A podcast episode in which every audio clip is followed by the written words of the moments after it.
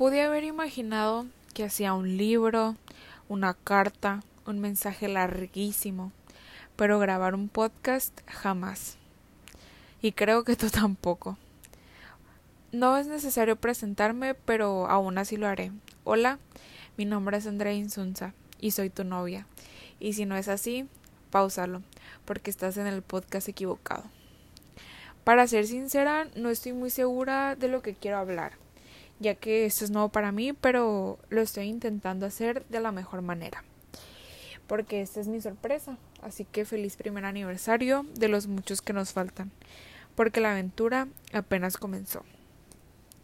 Siempre le he puesto demasiada atención a los detalles, es decir, cada palabra o cada comentario que sale de ti se me queda guardada en mi cerebro, en mi mente, para siempre.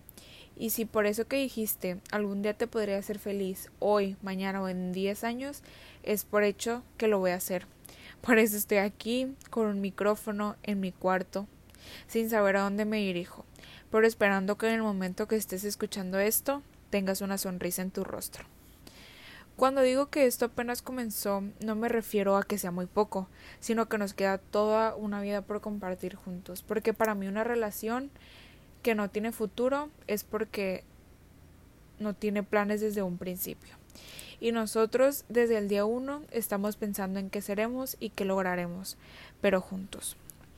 Muchas veces este tipo de cosas pueden sonar irónicas o demasiado para que se puedan cumplir, pero yo no lo veo como sueños imposibles, sino son metas que vamos a ir llegando a ellas con mucho esfuerzo y dedicación, y que cada cosa que hagamos va a tener su recompensa para que a futuro podamos decir lo logramos. Porque sí, en 10, 20 o los años que sean necesarios, yo sí quiero mi Lamborghini que tengas una Raptor, un Jeep, con nuestra casa, en familia, con nuestra fábrica de alcohol. Ah, y que no se nos olvide, un palco en la Fórmula 1.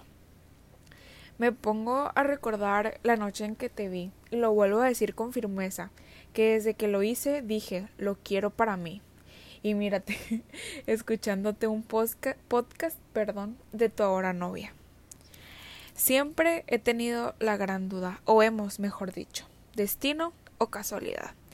Pero estoy segura de que ese día todo se alineó y lo que sucedió después para que nuestros caminos se toparan y llegáramos a donde nos encontramos hoy. Eres mi casualidad más bonita, pero lo mejor que el destino me pudo mandar.